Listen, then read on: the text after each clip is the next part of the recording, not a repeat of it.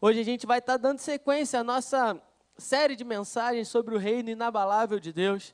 É o que Deus tem colocado no meu coração, eu tenho estudado muito sobre esse assunto. E eu fiquei surpreso quando a gente começa a entender que o reino de Deus sempre foi a mensagem central de Jesus. Às vezes a gente pensa que a mensagem principal que Jesus veio trazer foi uma mensagem de salvação. Às vezes a gente pensa que a mensagem central do que Jesus veio ensinar é uma mensagem de fé. Às vezes a gente pensa que a mensagem central do que Jesus veio trazer é uma mensagem de amor. Na verdade, publicamente, sempre que Jesus veio trazer uma pregação, uma mensagem para o povo, ele falava a respeito do reino de Deus. Todas essas coisas que eu citei aqui antes, eles são valores, eles são é, atributos que pertencem a esse reino inabalável. Mas a mensagem que Jesus trouxe, de, em primeiro lugar, é a mensagem do reino. Esse sempre foi o objetivo de Deus. Reestabelecer o reino, o governo, o domínio de Deus sobre essa terra. É isso que Deus está fazendo na minha e na sua vida. Quando Jesus ele começa a pregar, a primeira mensagem que ele traz é arrependam-se, pois é chegado o reino dos céus. João Batista, antes de Jesus, o apóstolo, é, o profeta do Antigo Testamento, que se revela no Novo Testamento, mas o último, a, é, o último profeta que a Bíblia nos apresenta, antes da chegada de Jesus, o Messias, ele tem como mensagem central o arrependimento, porque o reino dos céus ele está próximo. O reino dos céus ele é chegado. E a gente tem conversado sobre isso nas últimas três semanas. E hoje eu queria falar um pouco mais sobre isso com vocês. Eu trouxe um, um assunto que, que Deus ministra muito ao meu coração e que a gente precisa entender que é de extrema relevância. Quero falar com vocês sobre o idioma do céu. Todo reino ele tem um idioma, todo território, todo povo ele tem um idioma que o identifica. No Brasil a gente fala o português. Em Portugal, a gente tem também um português, mas que é completamente diferente do nosso. Você vê o técnico do Flamengo falando, parabéns aos flamenguistas, né?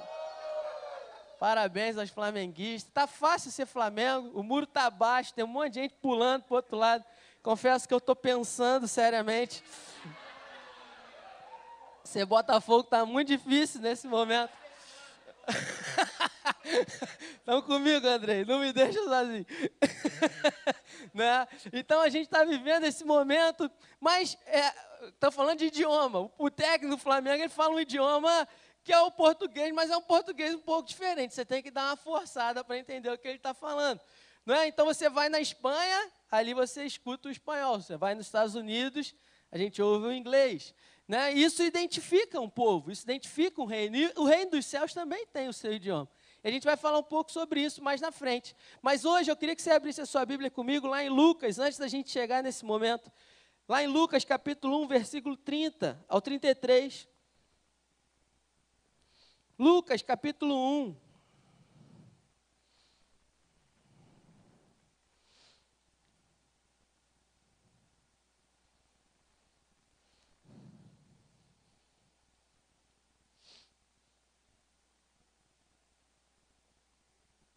Quando o anjo anuncia a chegada do Messias. Ele fala o seguinte, Lucas capítulo 1, do versículo 30 ao 33. A palavra de Deus fala assim: Mas o anjo lhe disse: Maria, não temas, porque achaste graça diante de Deus. Eis que conceberás e darás à luz um filho, a quem chamarás pelo nome de Jesus. Ele será grande e será chamado Filho do Altíssimo. Deus, o Senhor, lhe dará o trono de Davi, o seu pai. Ele reinará para sempre sobre a, sobre a casa de Jacó, e o seu reinado não terá fim. Amém? Você pode repetir isso comigo? O reinado de Jesus não tem fim. Ele continua reinando ainda hoje. O que de fato estabelece um governo de um rei nessa terra é exatamente o fato de termos um rei dominando sobre determinado território.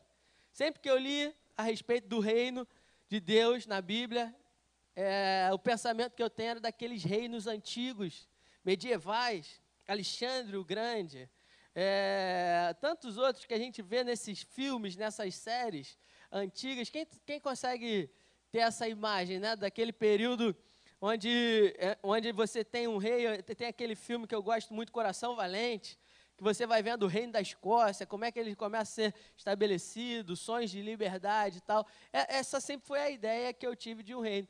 E por mais que esses reinos eles tenham crescido e se estabelecido e conquistado muito espaço, se expandido durante um período de tempo, todos eles passaram. Todos eles tiveram um fim. Todos eles hoje não têm mais a glória e o reflexo que um dia eles tiveram. A Roma de hoje não é a Roma que ela já foi um dia. A Grécia de hoje não é a Grécia que um dia ela já foi. Mas o reino eterno do Senhor o reino que Jesus veio estabelecer. Esse é um reino que não tem fim. E esse reino continua sendo estabelecido hoje. Um reino não no sentido de um, de um reino natural, humano. Essa talvez tenha, tenha sido grande, esse talvez tenha sido o grande conflito com os religiosos da época, porque eles esperavam o Messias que viria para governar e libertar é, humanamente o povo judeu do domínio do Império Romano. Na verdade, Jesus veio nos libertar de um império maior ainda. Jesus veio nos libertar do império das trevas e nos transportar para o reino do Filho do seu amor. E o que ele nos mostra em toda a palavra é que esse reino ele começa a ser estabelecido dentro de nós. É um governo de Deus sobre a nossa vida que precisa ser estabelecido. Isaías, o profeta Isaías, lá em Isaías capítulo 9,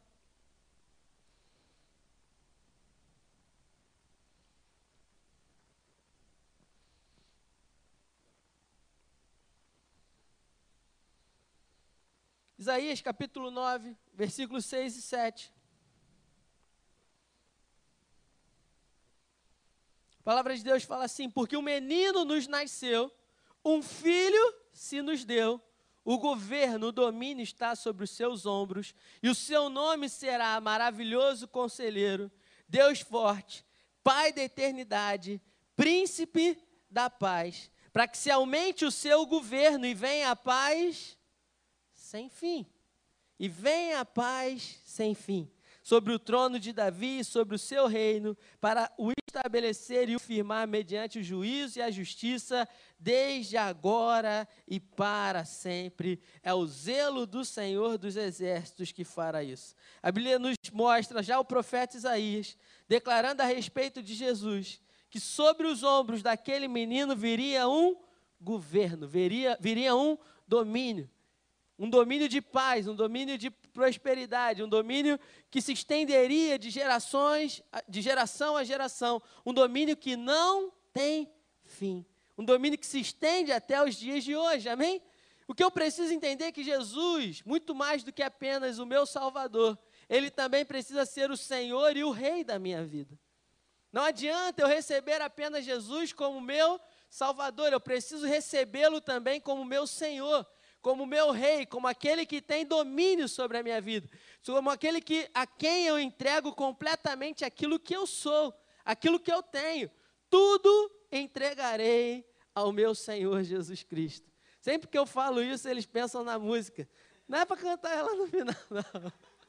Mas é porque eu gosto dela. Não é a música, meu pai já está cantando aqui, balbuciando ela. Canta aí, pai, para a igreja, você canta bem. Vai, Tião, me ajuda, Tião.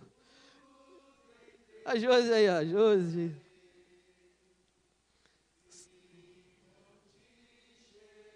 Olha que bonita. Vocês não conhecem, não? Então canta também, quem conhece, vai lá.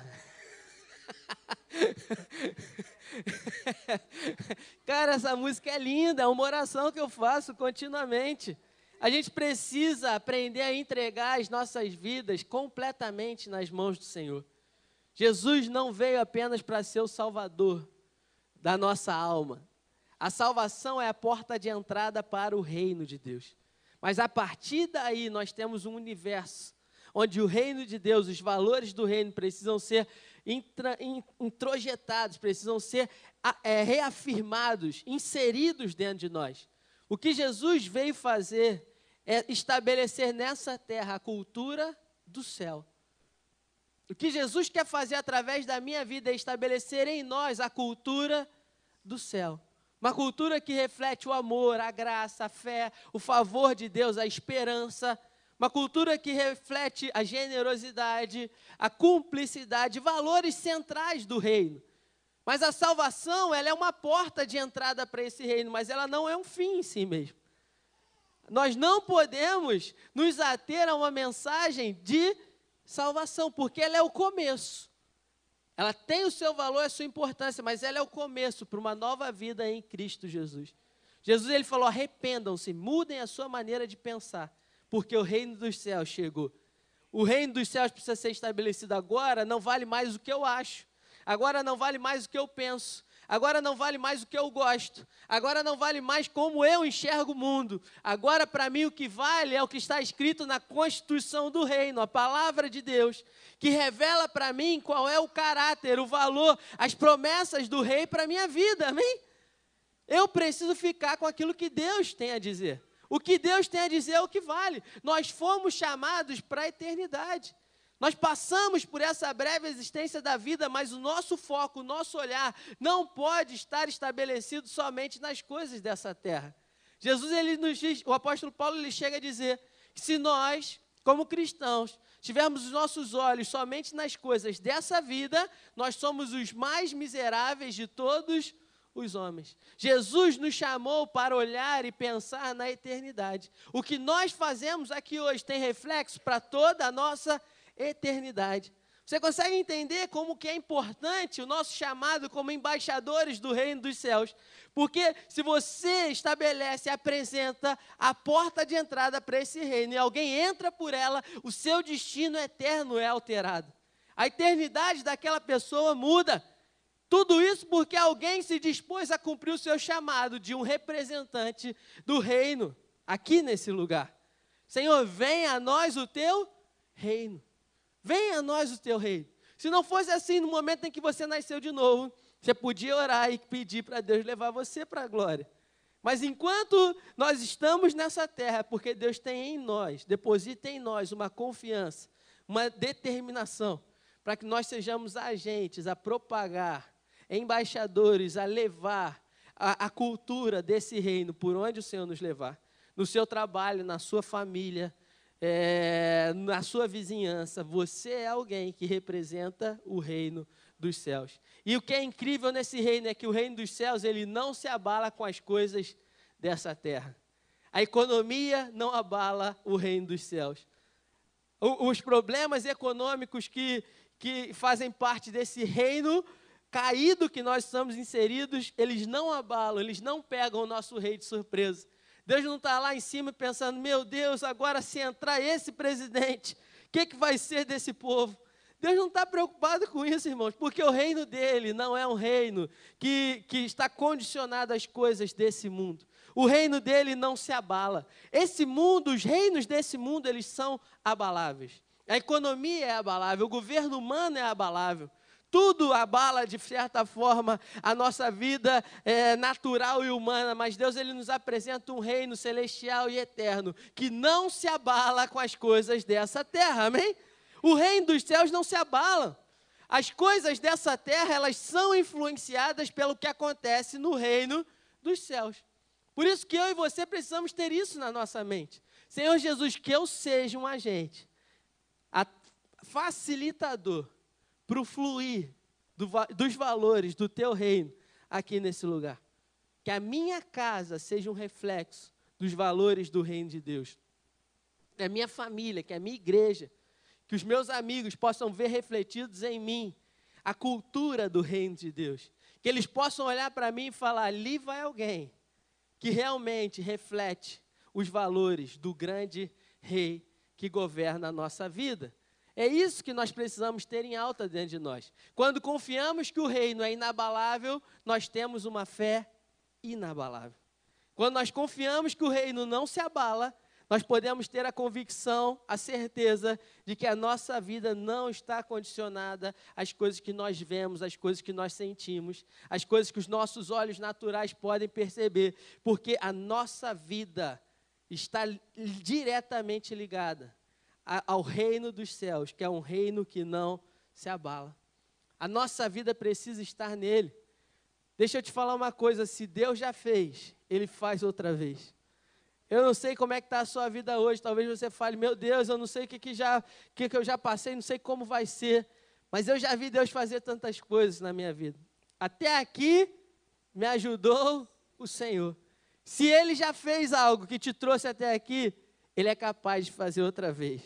Ele é aquele que faz de novo e de novo e de novo. O amor de Deus nos refaz continuamente, nos apresenta um novo destino todos os dias. Cabe a nós escolhermos confiar ou não no que esse reino tem para nós, no que esse rei é capaz de nos dar.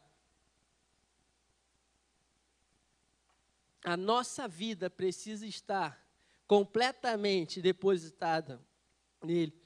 Sempre que a gente quer entender algo na Bíblia, a gente precisa começar pelo princípio. E lá em Gênesis capítulo 1, versículo 26, quando Deus criou o homem, a Bíblia diz que estava ali numa conferência Deus Pai, Deus Filho e Espírito Santo. E eles decidiram: façamos então o homem a nossa imagem e a nossa semelhança. E eles nos, eles, então, Deus ali decide nos dar um propósito, que dominem eles sobre os peixes do mar, sobre as aves do céu, sobre os grandes animais de toda a terra e sobre os pequenos animais que se movem rente ao chão. A verdade é que Deus nos criou para ter domínio. Deus nos criou para exercer o domínio. Deus nos criou para que nós pudéssemos dominar e exercer governo sobre essa terra. Quando Deus criou o homem, ele lhe deu o governo, ele deu o domínio sobre as coisas naturais.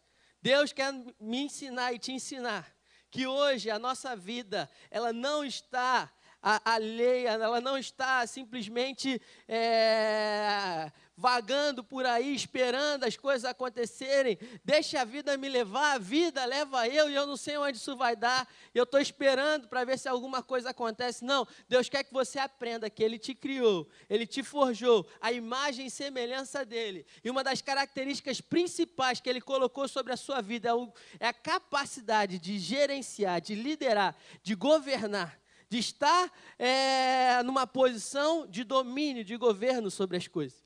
Você foi criado para dominar a terra. Você não é uma vítima. Você é mais do que uma vítima desse sistema. Você é um vencedor, irmão. Você é alguém que foi criado à imagem e semelhança de Deus.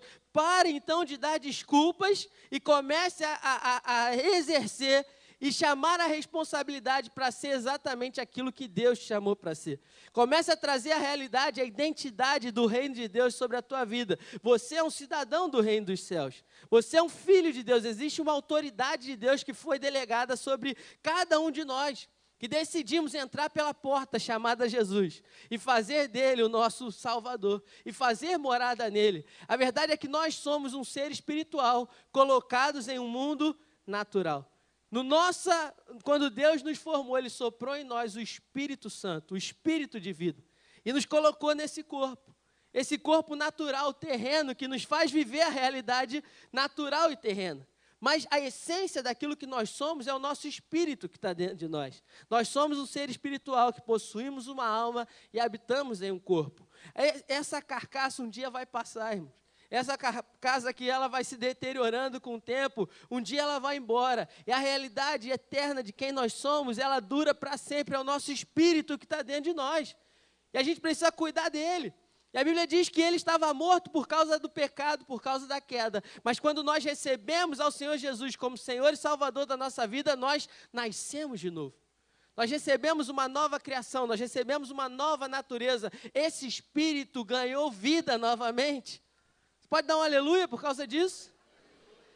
A palavra domínio, então, é uma palavra muito importante, mas por que ela é importante?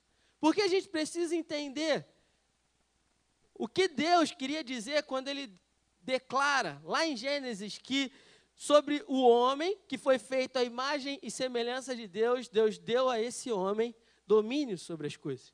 Deu a esse homem domínio sobre a terra. O domínio é a razão da nossa existência.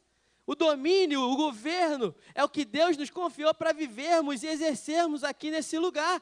Nós não fomos chamados para sermos uma vítima.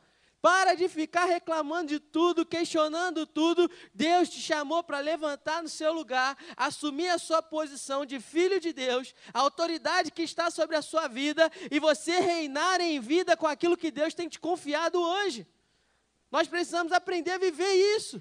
A palavra domínio, que foi traduzida na Bíblia como domínio, no original hebraico é Radá, R-A-D-A-H. E o que, que ela significa? Reino, poder real, poder soberano, é ter controle, é liderar, é governar. Todos nós fomos chamados para exercer liderança de certa forma, seja ela na nossa casa, seja ela na nossa própria vida. Porque antes de liderar os outros, a gente precisa aprender a liderar a nós mesmos. Nós precisamos assumir o papel de protagonista da nossa história, sempre confiando que Deus é aquele que já escreveu tudo o nosso futuro. E a gente precisa aprender a ouvir a voz dele e seguir em direção àquilo que ele tem sonhado para a nossa vida. Nós não podemos buscar uma posição de independência. Por que Deus te colocou então nessa terra? Por que, que você está nesse mundo? Por que, que Deus te trouxe até aqui? Para que você pudesse entender que eh, um domínio foi delegado a você. Uma autoridade foi delegada a você. Você foi criado para ser um representante do reino dos céus. Quando as pessoas olharem para você, elas precisam ver ali um pedaço do reino de Deus aqui nesse lugar. Quando as pessoas olharem para a sua vida, a sua maneira de fazer negócio, a sua maneira de lidar com sua família, a sua maneira de fazer as coisas, precisa refletir o caráter e os valores do reino dos céus. Você é um representante desse reino. A Bíblia não tem nada a ver com uma religião, mas com o um governo real. A Bíblia tem a ver com o governo de Deus sendo estabelecido nessa terra. Não é mais uma religião. A religião, muitas vezes, ela nos afasta de Deus. Jesus não veio trazer uma religião, Jesus veio trazer o reino. Jesus veio estabelecer o reino. Não um reino simplesmente, não uma religião para você vir aqui aos domingos, cumprir o seu rito religioso, ir para casa e viver a vida como se nada disso tivesse reflexo no seu dia a dia. O justo vive pela fé. Esse é o, é, é, é, é o estilo de vida daquele que nasceu de novo. A nossa vida daqueles que entraram por essa porta, daqueles que entraram pela porta chamada Jesus e que hoje estão cumprindo esse papel de estabelecerem o reino nessa terra. Nossa vida, ela se faz a partir da nossa fé. Eu não tenho o meu trabalho, eu não tenho é, os meus hobbies, eu não tenho a minha família, eu não tenho a minha fé, a minha religião, o meu sistema de crenças. Não, eu tenho a minha fé. E com base na fé que eu tenho, eu construo a minha família, eu construo os meus negócios, eu construo os meus relacionamentos, eu construo a minha vida. A vida daquele que nasceu de novo se faz a partir da sua fé. Consegue entender a diferença? Consegue compreender como isso muda por completo a nossa perspectiva sobre as coisas? Não vale mais o que eu acho, o que eu penso, o que eu sinto, vale o que Deus tem a dizer. O que Deus tem a dizer é o que vale para mim. Da, um dos grandes pilares desse governo é a sua Constituição. Um reino se estabelece com base em uma Constituição, e a Constituição do Reino dos Céus que foi deixada para nós é a Bíblia, é a palavra de Deus que revela o caráter de Cristo, que revela a vontade de, de Deus para nós. O reino é um território governado por um rei. Isso é um reino. O reino é um lugar que sofre, é um território, um espaço físico que sofre a influência de um rei. O que, que nós precisamos entender é que nós somos esse território de Deus nessa terra. É assim que o reino de Deus se expande. Quando o reino se estabelece no meu coração, no seu coração, no coração dessa pessoa que está do seu lado, o reino vai se expandindo, a cultura do reino se estabelece. E o mundo faz e vira um lugar melhor. Você consegue compreender isso? Ter a dimensão da importância de nós vivermos o reino de Deus nessa terra. O plano original de Deus, então, é trazer a cultura do céu para a terra. O plano original de Deus é que a realidade do céu se estabeleça aqui na terra. É que eu e você não vivamos mais com base nos valores, nos padrões do sistema desse mundo caído, mas que nós possamos construir a nossa vida com base nesse governo inabalável, nesse reino inabalável, onde Ele não é apenas o nosso Salvador, mas Ele também é o Senhor da nossa vida. O Salmo 24, versículo final, ele diz assim: Quem é esse Rei da Glória? O Senhor dos Exércitos. Ele é o Rei da Glória. Jesus é Rei, irmãos. Ele é Rei, ele não é um presidente. Presidente é eleito pelo povo. Um, um primeiro-ministro, ele é eleito pelo povo. Ele precisa de representantes, ele precisa muitas vezes submeter a sua decisão à voz e à, opinião de um congresso. No reino não funciona assim, irmãos. Jesus é rei por herança, por, por autoridade estabelecida pela, pela, pela pessoa que ele é, pelo sangue que ele carrega.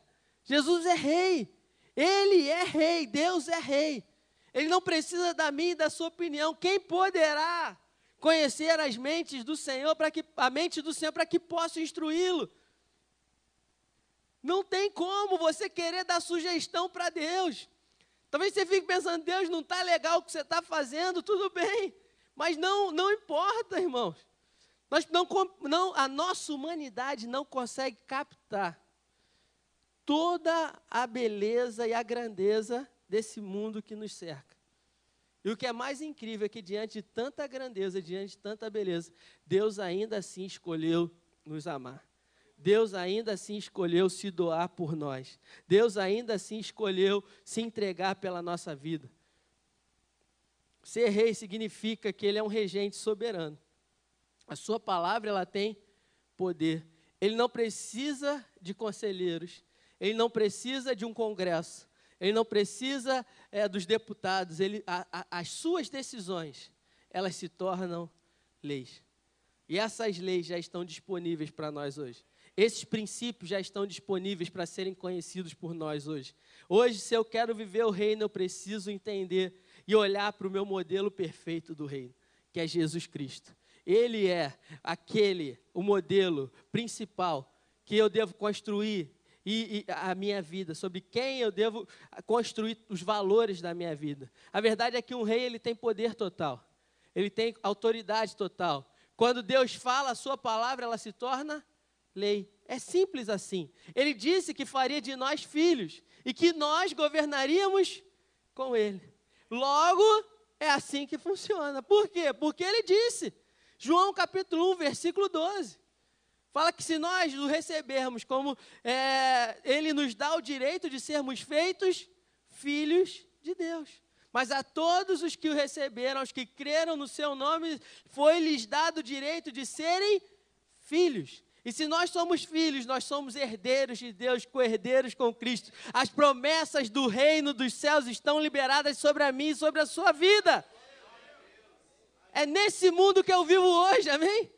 É esse reino que Deus quer estabelecer na nossa vida. Romanos 5,17 fala assim: se pela ofensa de um homem a morte reinou por meio dele, muito mais aqueles que recebem de Deus a imensa provisão da graça e a dádiva da justiça reinarão em vida por meio de um único homem, Jesus Cristo. Você não é uma vítima das circunstâncias. Você não é uma vítima da sua história.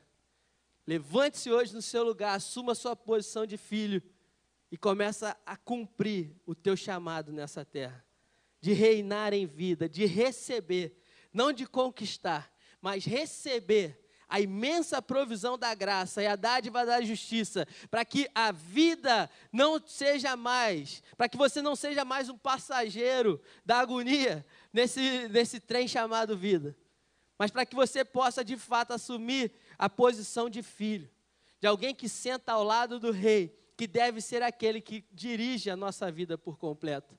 Hoje eu sou um rei de Deus. É por isso que a Bíblia me chama de. A Bíblia diz que Deus, ele é o rei dos reis. O reino dos céus é o único lugar que quando você entra para esse reino, ele te coloca numa posição de realeza. Você está na família real. E ele fala o seguinte: olha só, eu sou rei mas vocês são reis.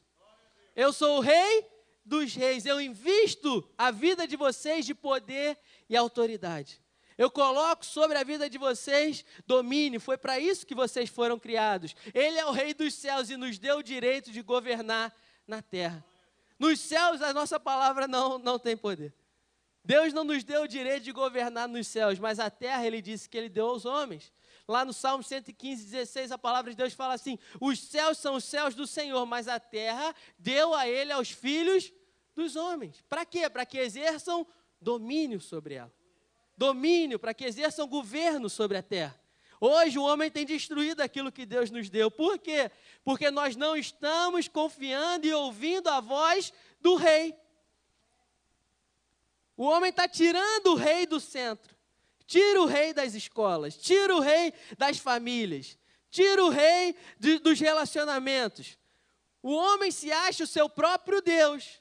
As coisas são do meu jeito, do jeito que eu acho, do jeito que eu penso, do jeito que eu imagino. E para onde isso está levando a humanidade? Para um buraco sem fim. Hoje é dia de nós nos arrependermos e voltarmos a nossa maneira de pensar novamente para os valores do reino. Se Deus tem, o que Deus tem a dizer, irmãos, é o que vale para a minha vida. O que, que Deus pensa sobre vida financeira? Eu vou descobrir. E o que Ele diz é o que vale. O que, que Deus fala sobre o casamento? Eu vou descobrir o que Ele fala na palavra dele. O que Ele diz é o que vale. O que, que Deus fala sobre a sexualidade do homem, da mulher? O que Deus diz é o que vale. O que Deus diz é o que vale para mim. O que a palavra de Deus diz é o que vale. Ah, mas eu não sei, eu não acho, eu penso assim, eu penso assado. Irmão, você está indo para um buraco, para um lugar de engano. Jesus, nessa noite, Ele está te falando: arrependam-se. Ele está nos dizendo: arrependam-se, pois é chegado o reino dos céus. Está na hora do governo ser novamente entregue nas mãos de Deus. O que você fala então se torna lei aqui na terra, porque Ele fez de você um rei. As suas palavras, elas têm poder. O que, que você tem declarado sobre a tua família? O que, que você tem declarado sobre o teu futuro? O que você tem declarado sobre os teus filhos? O que, que você tem declarado sobre as tuas finanças? O que você tem declarado? Porque você é rei dos reis. Você é, é um dos filhos de Deus. Você exerce governo e reinado nessa terra. Como as suas palavras têm refletido a sua fé?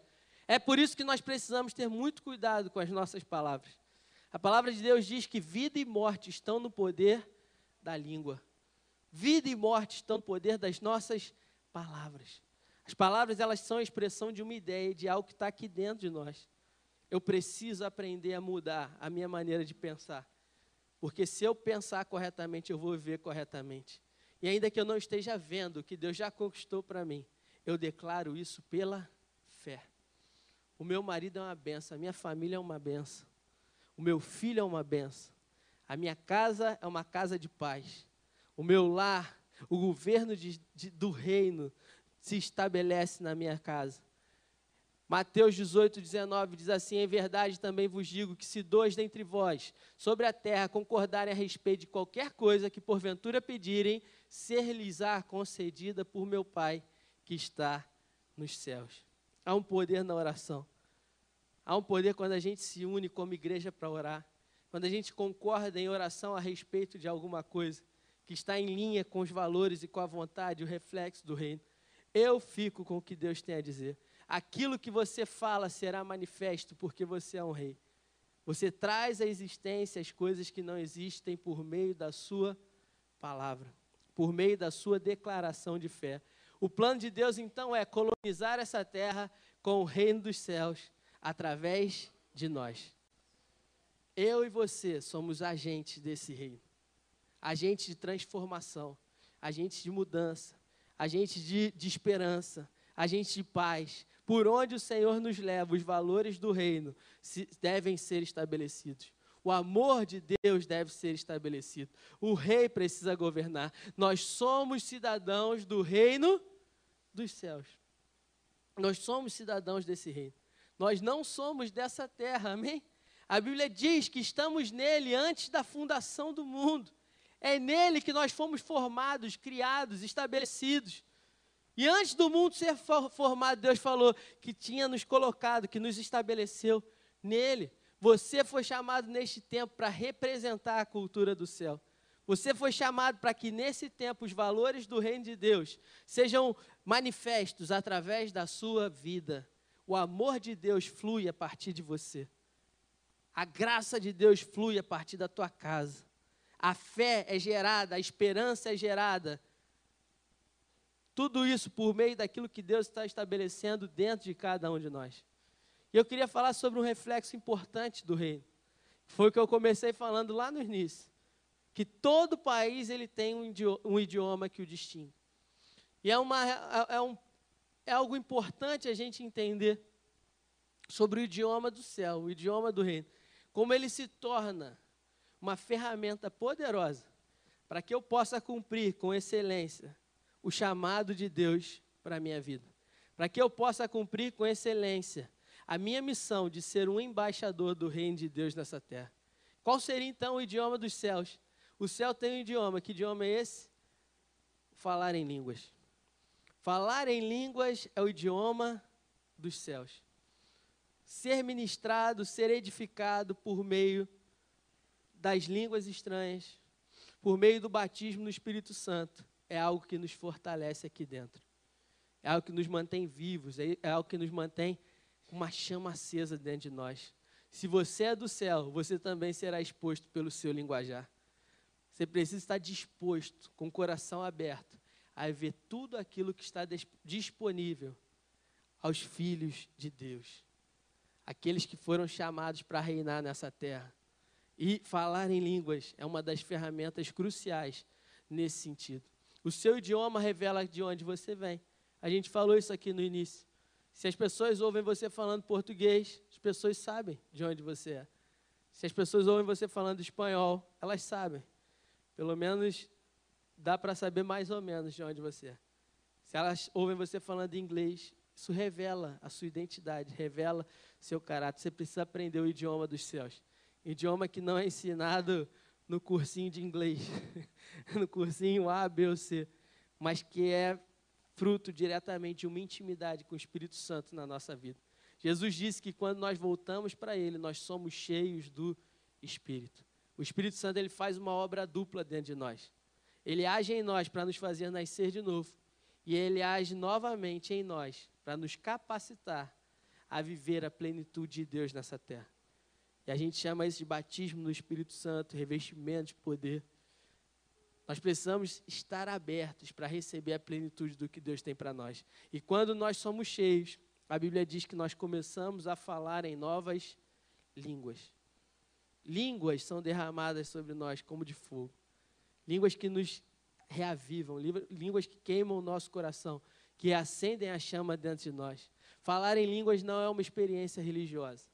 Falar em línguas é uma atividade nacional cívica, pois demonstra que você está ligado ao seu país, está ligado à sua pátria, à sua terra, que não é esse mundo. A sua pátria está nos céus. Você é um cidadão do reino dos céus. É o reino dos céus que governa a sua vida. Amém? Você é filho de Deus. Você é amado por Deus. As promessas de Deus estão liberadas sobre a vida daqueles que creem nele. Em Gênesis 3, o homem declarou independência dos céus. Gênesis 3 fala a respeito da queda do homem.